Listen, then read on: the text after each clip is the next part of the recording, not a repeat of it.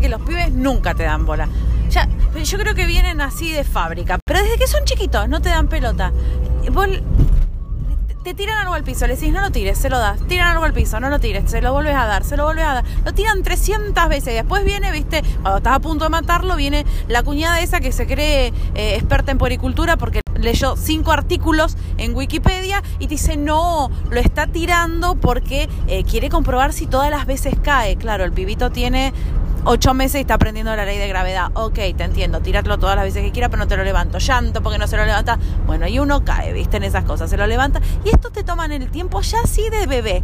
Después, lo de la ley de gravedad, se la meten en un arcón porque cuando tienen cinco años se creen que son Superman y están por encima de la ley de gravedad y el pibe se sube arriba del ropero y se tira al piso, le erra la cama, por supuesto, se hace pelota, lo tenéis quebrado. Así que la cosa en realidad no es aprender, la cosa es desobedecer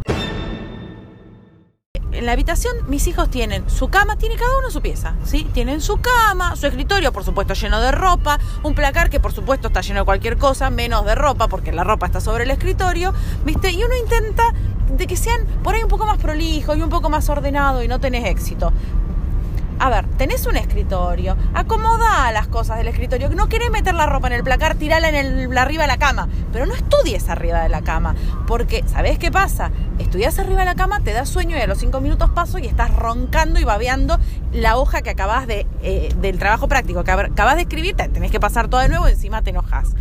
Pero cae el otro día el mío y me dice, ma, ¿sabes qué? Eh, estudiar en la cama te da sueño, entonces uno tiene que separar el ambiente de descanso del ambiente de estudio. Y me lo quedo mirando y le digo, pero vos me estás jodiendo.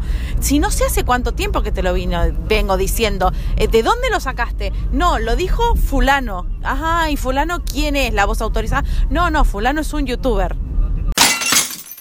Entonces digo, ah, me cayó la ficha, no sé cómo hacer para que me den bola. Ya sé, le digo, me voy a hacer youtuber. A ver si así me dan pelota. Entonces me mira, así medio como el que levanta una ceja y me dice, Ma, todo bien, serías una excelente youtuber. Vino y me dio un besito.